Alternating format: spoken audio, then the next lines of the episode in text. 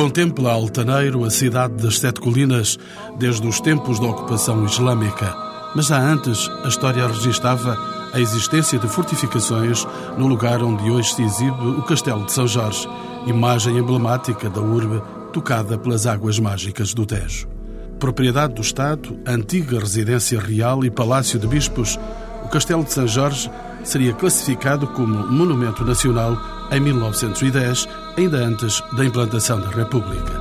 Entre 1938 e 1940, o castelo foi objeto de uma intervenção levada a cabo pela Direção-Geral dos Edifícios e Monumentos Nacionais na tentativa de lhe restituir, segundo alguns historiadores, a dignidade de outros tempos em que foi centro político e militar do país.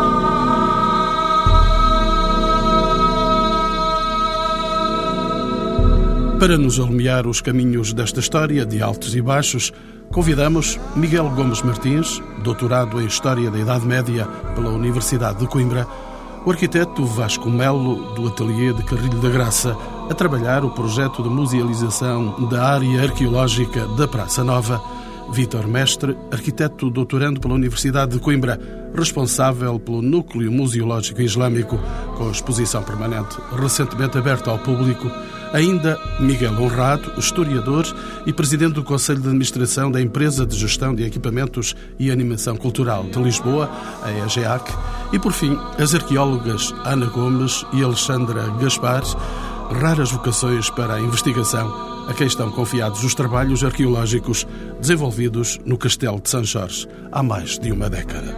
É com a arqueóloga Ana Gomes que inicio esta viagem longa de séculos. O castelo, como hoje o conhecemos, tem uma origem no período islâmico, provavelmente entre o século VIII e meados do século XI, está estabelecida esta área. O castelo integra uma zona que é a zona da Alcáçova e é um edifício de características essencialmente militares. É o Alcácer, aliás, dá o próprio nome à Alcáçova.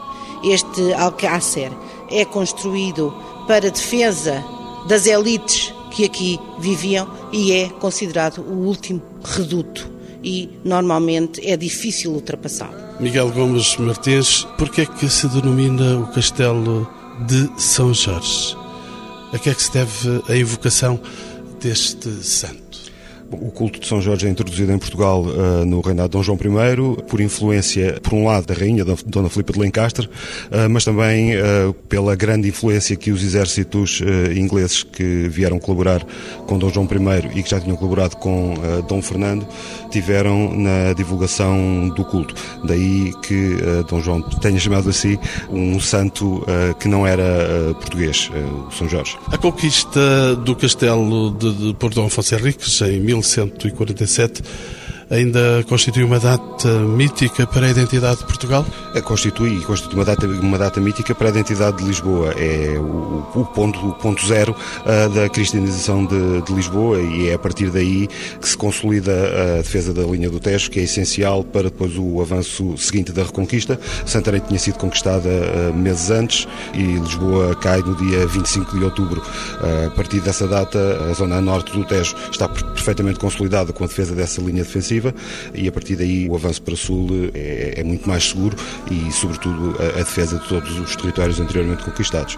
Daí que a, a conquista de Lisboa continua a ser um marco uh, essencial para perceber uh, o, o, avanço da, da, Reconquista e, neste caso, a história de Portugal e, e a história de Lisboa. Aceita a tese de que esta data foi explorada pela história factual do Estado Novo? Foi, obviamente, foi explorada e nós vemos as comemorações do centenário que tiveram como um dos elementos centrais a conquista de Lisboa e a restauração da independência, daí que tivessem sido dois, eh, duas datas profundamente utilizadas como bandeiras do, do Estado Novo.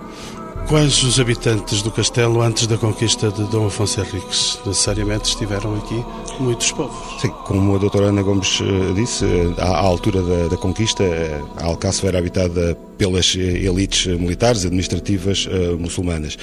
Antes, os níveis de ocupação que, segundo parece, têm demonstrado, é que temos níveis de ocupação que atestam esta zona como tendo sido habitada desde a Idade do Ferro, pelo menos. Desde o século VI a.C. Sim, e ao que parece com um povoado com bastante importância, pelo menos em termos numéricos da população. Em alternância da ocupação depois dos muçulmanos estiveram os cristãos. Como é que eles aqui se integraram? Neste espaço? A zona de Alcácer foi e continua a ser, durante os séculos seguintes eh, à conquista, uma zona tida como zona nobre da cidade. Pelo menos em teoria, porque na prática aquilo que nós começamos a ver é que a partir do século XIII eh, começam a ser eh, atribuídos privilégios especiais aos habitantes de Alcácer de modo a evitar a fuga da população para outras zonas que começam a tornar-se mais interessantes, nomeadamente a zona mais próxima do rio. E a zona de Alcácer começa a ser uma zona que começa a perder o prestígio que tinha anteriormente. Talvez o último grande grande habitante prestigiado de Alcácer tenha sido em finais do século XIII e princípios do século XIV o trovador Estevão da Guarda, que foi secretário de Dom Dinis. Terá sido talvez o último grande nobre no período medieval a permanecer com residência aqui na, na. De qualquer forma, a existência do passo, a existência da, da, da fortificação e a existência de uh, alguns complexos uh, administrativos faziam com que houvesse pelo menos uma população flutuante que diariamente vinha para, para e que seriam muitos deles indivíduos de prestígio prestígio. Onde desempenhavam várias funções essas pessoas que perpassavam aqui pelo interior deste castelo. Sim, claro, eh, nomeadamente funções de, de natureza militar, desde o alcaide, sendo que o alcaide não necessariamente uh, habitava na, na, cidade. O alcaide mor muitas das vezes não, não, não habitava sequer na cidade, tinha uh, as suas competências, mas habitava noutros locais.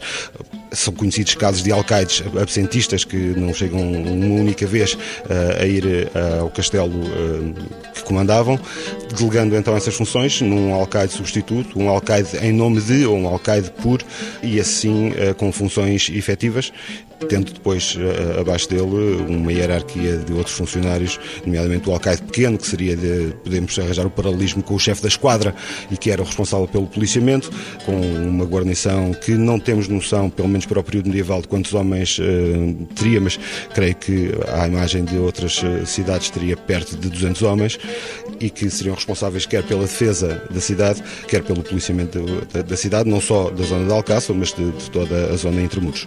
Entre o século XIII e o século XIV esteve aqui em funções o Passo Real. O Passo Real esteve aqui em funções e continuou a permanecer eh, até ao século XVI. Eh, até a, construção, o Passo fosse para a Ribeira. mas a construção do Passo, do Passo da Ribeira não implicou o desaparecimento do Passo Real da Alcáceva, que continuou, mesmo durante o século XVI, a ser um, um espaço privilegiado e um espaço, segundo uh, alguns testemunhos coevos, um espaço uh, bastante digno.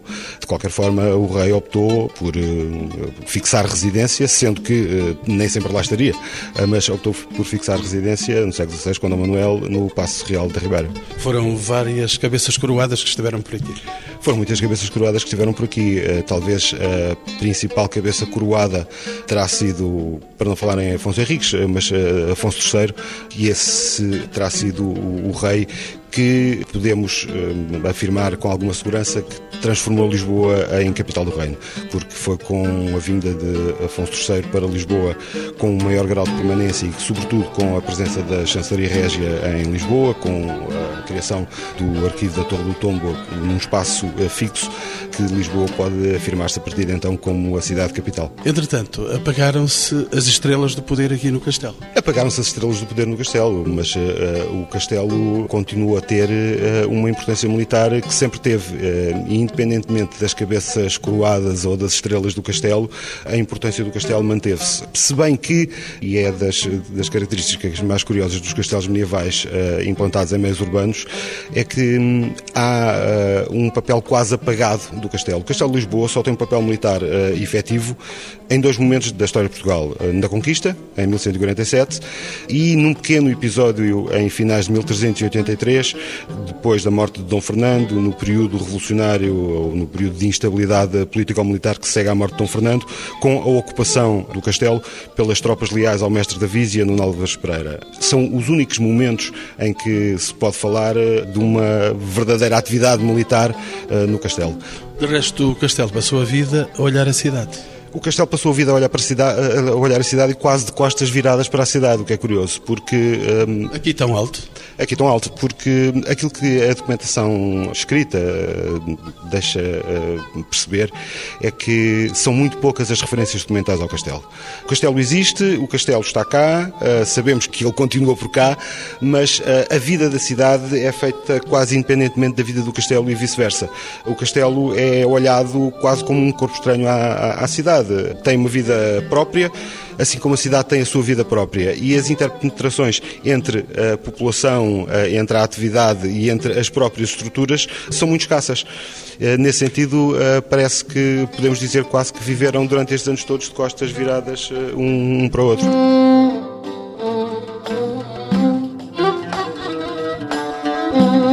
Vamos voar sobre o tempo até ao século XX arquiteto Vitor Mestre, de que modo as intervenções realizadas pela Direção-Geral dos Edifícios e Monumentos Nacionais entre 1938 e 40 definiram o castelo que existe hoje? Redefiniram-no, não é? Reformularam-lhe, adaptaram uma imagem, provavelmente uma imagem um pouco inventada, um pouco historicista, à imagem daquilo que era muito comum ainda nos finais do século XIX fazerem das imagens dos castelos, mas seja como tudo, no meu entender, conseguiram determinar uma nova identidade do castelo. Apesar de tudo e apesar de todas as, aquilo que se diz relativamente ao trabalho dos monumentos nacionais na redefinição de uma, de uma linha formal historicista dos castelos, este, e podemos ver isso nos boletins da Direção-Geral, tem a particularidade de, de assumir à imagem de vários torreões que ainda cá existiam, praticamente intactos, a tal identidade. O castelo estava em mau estado foi-se degradando?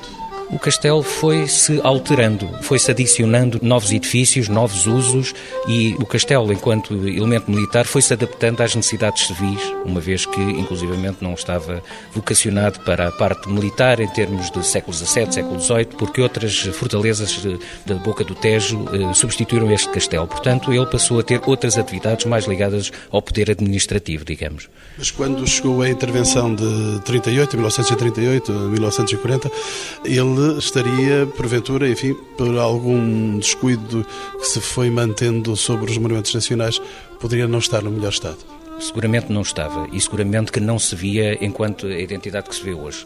Basta ver os postais, as fotografias do, do, do, final do século XIX até aos anos 30 e toda a ocupação dos quartéis que aqui foram introduzidos durante o século XIX, digamos que desconfiguraram a ideia de castelo. O que nós vemos são grandes massas construídas, são grandes unidades mais, eh, digamos, eh, de uma arquitetura chã, de uma arquitetura longilínea, que percorria todo o plano de muralhas e que apagou esse, essa identidade de castelo. Ele estava lá, nós sentíamos-lo, nós vimos alguns sinais desse mesmo castelo, algumas ameias, alguns torreões, alguns pórticos góticos, mas de um modo geral, olhar para o castelo da Praça da Figueira ou do Chiado não é seguramente aquilo que nós vimos hoje. Doutora Alexandra Gaspar, arqueóloga, o que é que integra hoje o Castelo de São Jorge? Bom, após as obras dos anos 40 da GEM, tanto há aqui um, um renascer deste castelo que, eh, segundo as investigações que temos vindo a fazer, não foi um espaço que foi, digamos, recriado, mas foi um espaço que foi recuperado, se quiserem, porque dos registros das obras e do resultado das nossas escavações arqueológicas, sabemos que pelo menos a planimetria das estruturas dos edifícios aqui presentes, eles se encontram no mesmo sítio. E mesmo que o aparelho tenha um aspecto, por vezes, mais recente, ou que seja mais recente porque foi apiado, ele encontra-se na mesma linha. Quais são os passos mais notáveis destes? Eh, é assim, eh, o castelo é caracterizado por ter uma área monumental onde se encontra a zona do passo, onde se encontra o castelejo e, portanto, que são os dois edifícios, no fundo, históricos que aqui estão presentes. O Castelejo, com a sua planimetria ainda da época islâmica, correta, e este passo do qual restam estes vestígios, tanto onde se encontrava o, o passo do Al-Qaeda islâmico e sobre o qual foi construído ou foi sendo reformulado o passo onde depois estiveram os reis ou moraram, conforme já, já foi aqui referido. Da outra parte do castelo é constituída por uma freguesia e essa freguesia é assim um espaço também muito característico. É freguesia do Castelo. Freguesia do Castelo de Santa Cruz, onde existe uma população, isto é como se fosse uma aldeia. E, e portanto, Já foi e continua a ser. Portanto, nós temos aqui largos anos de contacto com esta população que sempre acarinhou o nosso trabalho, os trabalhos que aqui estão a decorrer. Isto é de facto uma aldeia e funciona desta forma. E para comatar tudo isto, importante é que isto é um espaço muralhado não é? E continua a ser um espaço muralhado. Espaço muralhado. E é esse espírito que funciona toda não vou dizer esta unidade, porque há esta diversidade entre a freguesia, a habitação e a área que nós chamamos de área monumental, mas é um espaço muralhado e que se mantém desde a alcáçova islâmica que aqui existiu. E quando aqui entramos e passamos exatamente pelo espaço habitacional, quando aqui entramos, enchemos-nos de desejos de criança que é de contar as portas e saber quantas torres estão por aqui. Exato. E existem várias portas que faziam a entrada do lado da Medina Islâmica, se quiser, e que depois vão sendo reformuladas ao longo dos séculos. A atual porta por onde nós entramos é já uma reconstrução do século XVIII, porque ela até tinha outra orientação. Depois temos as portas a norte que davam acesso para os arrabaldes a norte, uma das quais sempre referida que é a porta da traição e que servia para uh, fugas, é uma porta pequenina e também mais abaixo, junto à zona onde estamos a proceder à musealização das escavações arqueológicas, também a famosa porta do Muniz, também aí se encontra com uma saída também para a parte norte do, do castelo. Viver aqui dentro não nos provocaria uma certa claustrofobia? As pessoas daqui, quando aqui estavam diante de tantos, tantas torres, tantas portas, não viviam em ansiedade? Eu penso que não. Acho que as pessoas têm uma determinada vivência. As pessoas que viviam aqui, como o doutor referiu, que depois foram tendo privilégios para se manterem a viver aqui, isso a partir depois da conquista de Lisboa, mas há sempre uma grande ligação com a cidade. E, portanto, mas sempre a respeitar o inimigo que podia chegar. Isto é sempre um espaço defensivo, embora a partir de uma certa altura o castelo perca um pouco essa função defensiva, mas também baseado em resultados de leituras estratigráficas, portanto das escavações, sabemos que depois na época, por exemplo, da ocupação espanhola, dos Filipes, há toda uma preocupação de voltar a usar, sequer já era útil ter esse aspecto de essa parte defensiva do castelo, dadas as circunstâncias históricas da altura. É? Falou com uma arqueóloga que vestígios existem aqui do antigo passo. É assim, nós estamos dentro de um edifício que está localizado na zona, como disse, do Passo do Nós estamos na Sala Ogival. Nós estamos na Sala Ogival. E depois temos desse passo, o único problema é que nós, foi uma área em que nós nunca tivemos ocasião de escavar. E pensamos que era essencial para o reconhecimento e para um estudo aprofundado deste edifício, fazermos aqui uma intervenção arqueológica. Estaremos, porventura, que... a pisar o passo porventura a localização onde ele estava, certamente, numas escavações que pudemos realizar no atual hotel, que era uh, chamado o Palácio das Cozinhas e que é um palácio do século XVIII, encontramos restos de pavimentos hexagonais que são referidos como sendo uh, pavimentos do Passo de Alcáçova. Desses vestígios, podemos imaginar como é que ele seria. Existe uma descrição do século XVI que mostra como isto deveria ser um conjunto de vários edifícios e com acrescentos vários, mas na realidade era necessário fazer uma investigação mais aprofundada sobre este edifício e isso partiria muito de haver uma, uma intervenção arqueológica. Temos também a, a Capela de São Miguel, que é visível aqui fora e que está. Pronto, há um, uma ruína, digamos, dessa capela que se encontra em todo este espaço onde se desenvolvia a zona palatina tanto em época medieval como em época islâmica, e daí a importância também deste, deste espaço, não é? Pergunto agora a Miguel Honrado, ele é responsável pela animação cultural eh, desta cidade de Lisboa, que tem o privilégio de ter este Castelo de São Jorge, sendo o castelo pertence da Câmara Municipal de Lisboa. Que programas de valorização, Miguel Honrado, se começaram a esboçar a partir da década de 90 para este espaço? Bom, o castelo está sob gestão do município de Lisboa, portanto é um monumento nacional e está em tutela neste momento do IGESPAR, não é? Como momento nacional que é, e portanto está sob gestão neste momento da Câmara Municipal e a Câmara Municipal delegou sobre a EGEA, que é uma empresa municipal, essa mesma gestão. Constituíram-se objetivos, o objetivo de conhecer, estudar, valorizar, divulgar. Com certeza. O Castelo e toda a área que já, que já foi referida aqui da, da freguesia do Castelo, de Santa Cruz do Castelo, foram alvo, a partir de meados dos anos 90, de um programa de reabilitação e requalificação patrimonial e, portanto, é nessa medida e, no fundo, no final uh, desse programa de requalificação que o Castelo de São Jorge passa para a gestão da EJAC e, de facto, a EJAC, a partir daí, desenvolve todo um programa uh, cultural e uma rentabilização do próprio castelo. Ou seja, primeiro o castelo teve. Um acesso, em termos dos cidadãos de, que o queriam visitar e dos visitantes, um acesso gratuito e a partir de finais dos anos 90 a Câmara decidiu instituir uma entrada paga no castelo e, portanto, a EGEAC passou a ser a empresa municipal que gera, de facto, esse pecúlio, essa, essa rentabilidade que tem a ver com uh, as entradas que se verificam no castelo anualmente e que ascendem, neste momento, a praticamente um milhão de visitantes.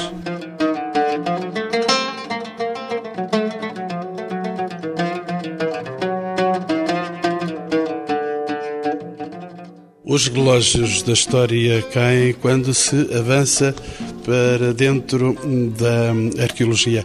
Ana Gomes é arqueóloga. Os trabalhos arqueológicos inserem-se dentro deste programa da Câmara eh, para uma mais vasta valorização.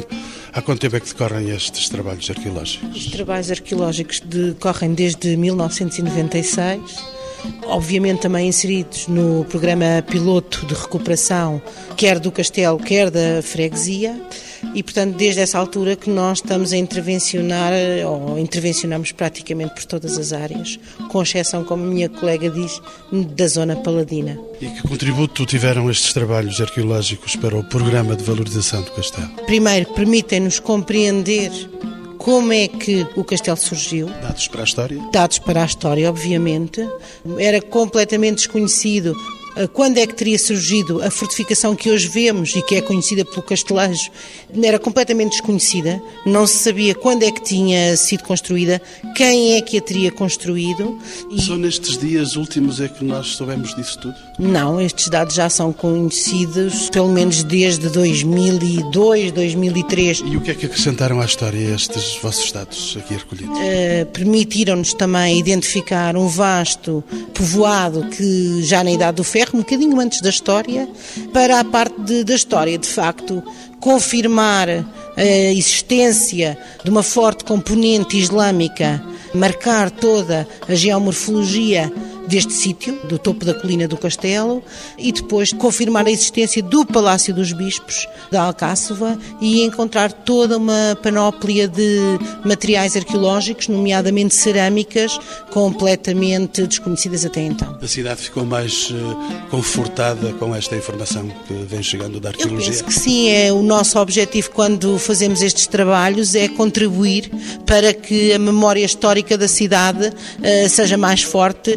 e que, e ao mesmo tempo também, penso que é esse o objetivo de todas as instituições que intervêm aqui no Castelo, de eh, não só para o turista estrangeiro, mas também para o português e para, particularmente, para o lisboeta que vem, vem visitar o seu castelo que gosta de admirar esta cidade imensa a partir daqui, um dos mais privilegiados olhares da cidade. Com certeza. É uma das fortes componentes deste castelo, é a paisagem. Que programas eh, se desenvolveram para a integração dos vestígios revelados pela arqueologia Miguel Honrato? O castelo, desde a sua eh, gestão pela EGEAC, integra um sem número de atividades que são atividades programadas, eh, sobretudo ao longo do ano e com uma incidência bastante importante durante o período das festas da cidade. Portanto, há vários eh, projetos de animação que são apresentados aqui e que constituem hoje em dia uns quase clássicos relativamente à programação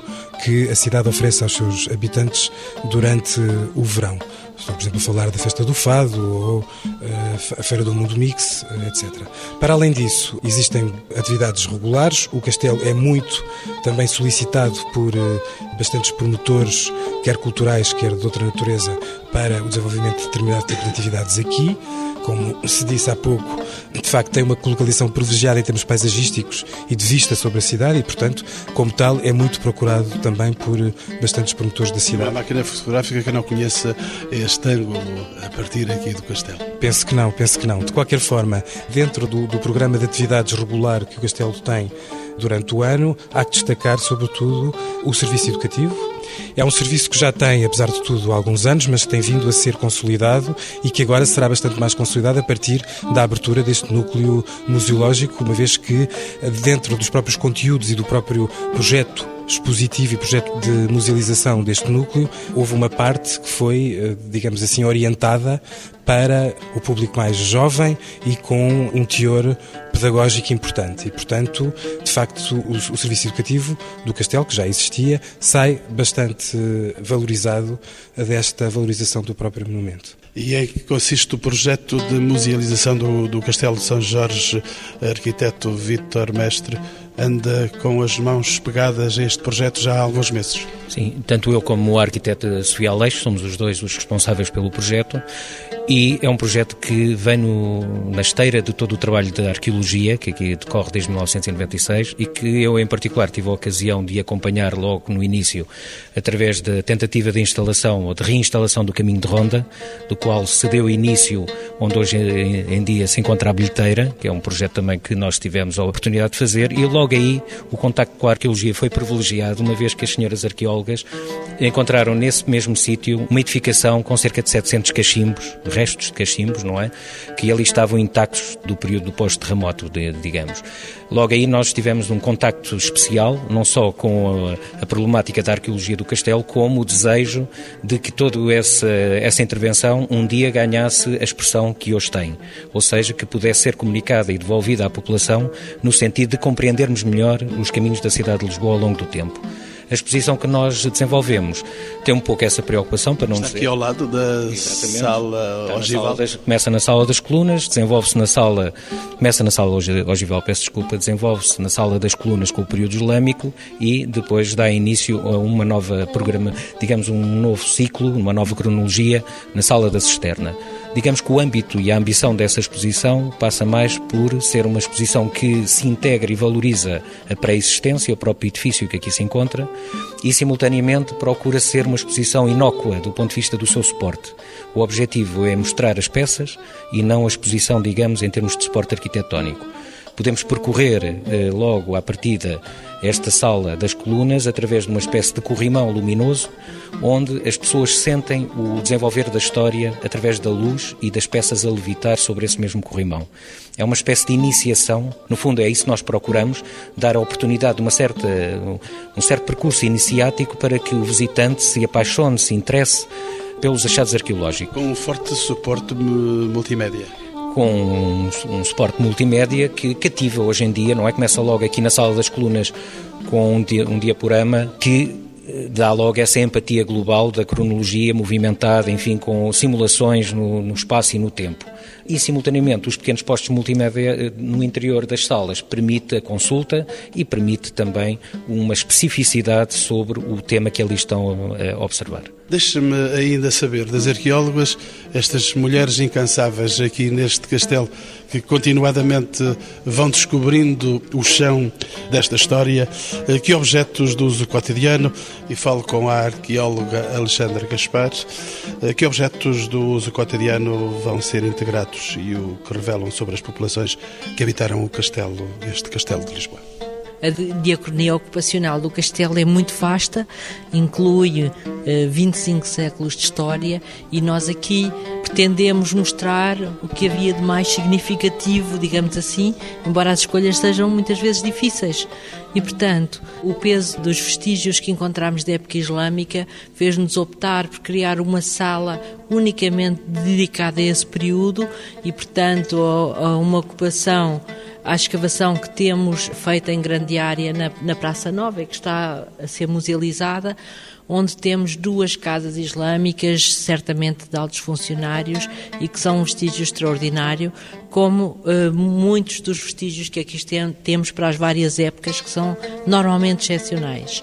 Excepcionais, mas também que refletem o cotidiano das populações que aqui habitaram. E, portanto, na sala islâmica nós temos a loiça de mesa, nós temos a loiça de cozinha, mas também os objetos lúdicos de jogo, temos a iluminação, e temos ainda a moeda e restos faunísticos que também permitem espreitar um pouco qual era a alimentação destas populações. E depois, na sala grande da cisterna, tivemos que, no fundo, reunir todos os outros séculos de história que vão desde a Idade do Ferro e dos vestígios que temos desde uh, o século VII antes de Cristo até ao terremoto.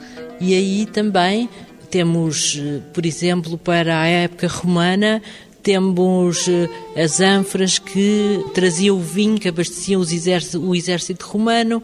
Depois, no século XIII, por exemplo, temos a ressaltar uma panóplia de panelas, mas que pintadas a branco, à moda islâmica ainda, e que ainda eram feitos nas olarias existentes anteriormente, em época islâmica, e depois, depois a abertura no século XIV ao comércio atlântico e o século XV também, em que aí encontramos um, uma fossa de despejo uh, no Palácio do Governador, em, em que recolhemos praticamente uma tonelada de cerâmica de cozinha com as frigideiras, temos todo o tipo de panelas, temos todas as dimensões, como se estivéssemos num, numa grande cozinha e isso faz-nos também recriar um pouco, através dos objetos, um cotidiano e penso que as pessoas aqui vão conseguir eh, um pouco usufruir tanto destes anos de trabalho que tivemos. Na área central da, da cisterna temos o, então uma vitrine dedicada ao terremoto, que está bem expressa aqui no castelo também. Aliás, os terremotos eh, mexeram muito esta terra aqui. Muito, mexeram muito e, não só e o de 1700 e não só esse mas o do século XVI e outros que houve anteriormente ainda em época baixo imperial da época romana. E portanto nós muitas vezes encontramos os vestígios desse dessas catástrofes maiores ou menores mas realmente o de 1755 eh, pronto tudo ruiu aqui no castelo, muitas coisas, a maioria dos edifícios aqui do castelo não foram reconstruídos. E nas escavações nós encontramos vestígios muito evidentes dessa catástrofe. E então aqui conseguimos expor alguns pratos completamente enegrecidos, alguns vidros retorcidos. E isso, pronto, no fundo é um captar um momento que no fundo reflete a catástrofe de 1755. Esse é o privilégio das arqueólogas de sentirem a história nas mãos.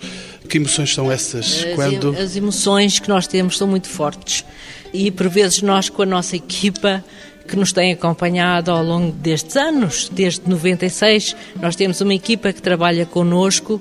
As emoções são muito fortes pelas coisas que aparecem, pelo conjunto, pelos edifícios que aparecem e por vezes eles dizem-nos não aguentamos tanta emoção. e isso, de facto, anima muito o nosso cotidiano e pronto, e depois passamos àquela fase de preparar tudo isso para que essa emoção possa também ser transmitida a todos os outros. Todos Emoções os... são também muitas as dos visitantes destes lugares. Estes lugares abriram no mês passado, em dezembro. Eh, naturalmente, tem sido uma surpresa para quem chega aqui. É uma grande surpresa. Eu só, eu só gostava de complementar aqui uma, umas palavras da arqueóloga Alexandra Gaspar, dessa emoção que ela também nos transmitiu, nós projetistas, e que no caso específico do terremoto, as nossas vitrines assinalam esse momento ou procuram simular esse. Também tremem?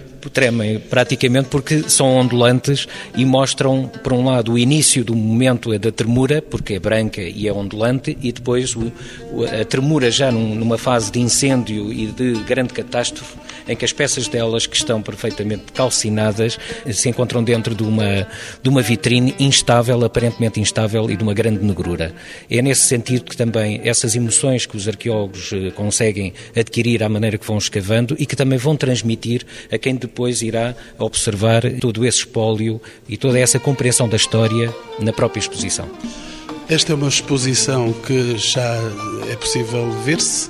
Entretanto, vem aí o projeto da musealização da área arqueológica da Praça Nova do Castelo de São Jorge.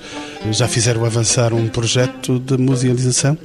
Há um espaço intercultural por excelência este? Sim, o projeto está em desenvolvimento, aliás, está a obra a decorrer neste momento. Mas agora, para quando é que ela poderá estar acabada? Eu, como representante do Ateliê de Arquiteto Carrilho da Graça, eh, não serei a pessoa. O arquiteto laureado pelo Prémio Pessoa, recentemente? Sim, mas, eh, portanto, nós, no fundo, desenvolvemos o projeto. O projeto consiste basicamente em valorizar todo o trabalho que, que as arqueólogas fizeram em campo e hum, pôr em evidência essencialmente três épocas da história do castelo. Uma é o período islâmico, a outra é a Idade do Ferro e outra os vestígios do Palácio do Bispo. No fundo, quer dizer, nós entendemos do ponto de vista da visão do arquiteto que a cidade constrói-se por palimpsestos, ou seja, há uma sobreposição de camadas que depois as arqueólogas, o trabalho da arqueologia nos uh, apresenta uh, através das escavações. Nós pomos em evidência isso e organizamos esse espaço de modo a ele poder ser visitado. Visitado e interpretado, porque as pessoas hão de entender aquilo que vê. Exatamente. Esse é o vosso trabalho. Este prévio. é o nosso trabalho, por exemplo, em relação às duas casas islâmicas que creio serem exemplos ímpares no panorama da arqueologia em Portugal, nós desenvolvemos um conceito em que nós recriamos a espacialidade das casas sem recorrer ao mimetismo, quase como permitir às pessoas que irão visitar esta área musealizada experienciar a espacialidade do que eram as casas islâmicas.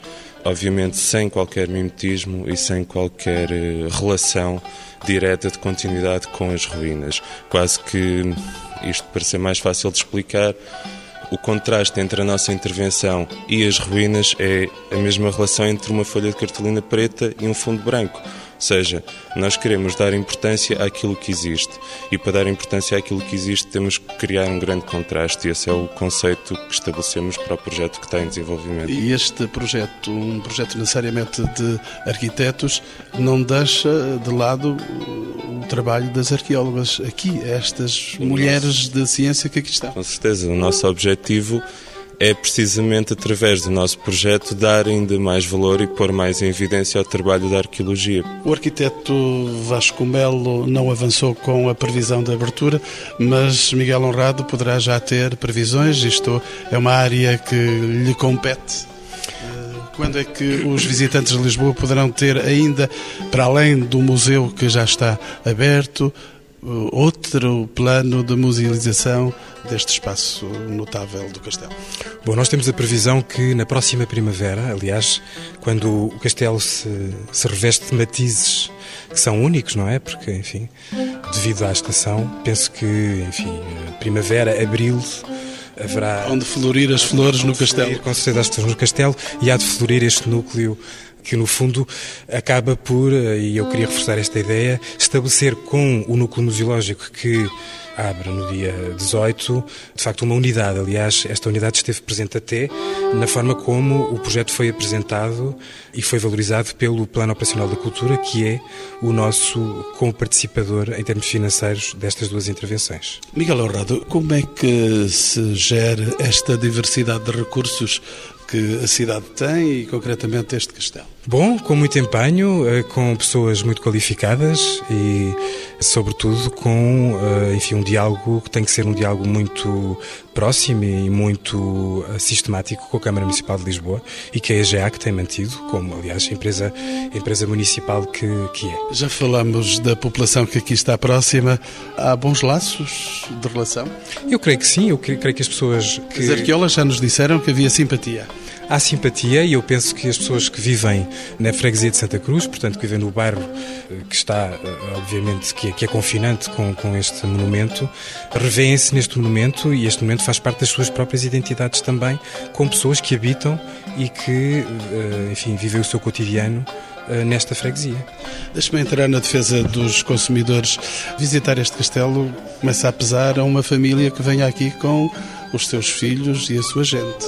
É certo que nós temos uma entrada uh, paga no castelo, mas essa entrada também está sujeita aos descontos legais, eh, enfim, uh, e portanto, apesar de tudo, uma família não vai pagar o, o, bilhete inteiro, enfim, e é preciso que essa família não viva no Conselho de Lisboa, portanto, que venha fora do Conselho de Lisboa, porque todos os, os, habitantes no Conselho de Lisboa têm entrada gratuita no castelo. E, portanto... e vão manter este não acesso de carros para as proximidades do castelo? Eu penso que será de manter, é uma questão que deverá também ser colocada à Câmara Municipal, porque é ela que gera de alguma maneira os fluxos de tráfico uh, nesta zona, mas eu penso que, à semelhança de outras zonas de valor patrimonial na Europa, uh, nós sabemos por exemplo, as cidades italianas são cidades cujos centros estão muito defendidos todo o, o fluxo automóvel, não é? Portanto, as pessoas que moram nos centros históricos sabem que esse é um ónus e ao mesmo tempo é um privilégio, mas que tem esse ónus de facto de não terem a mesma mobilidade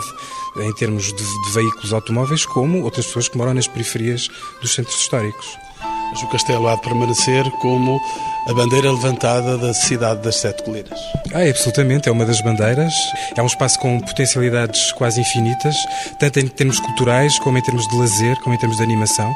Portanto, obviamente que com estas duas intervenções de que falámos, acho que há um valor acrescido eh, para o castelo e para a cidade de Lisboa, sem dúvida.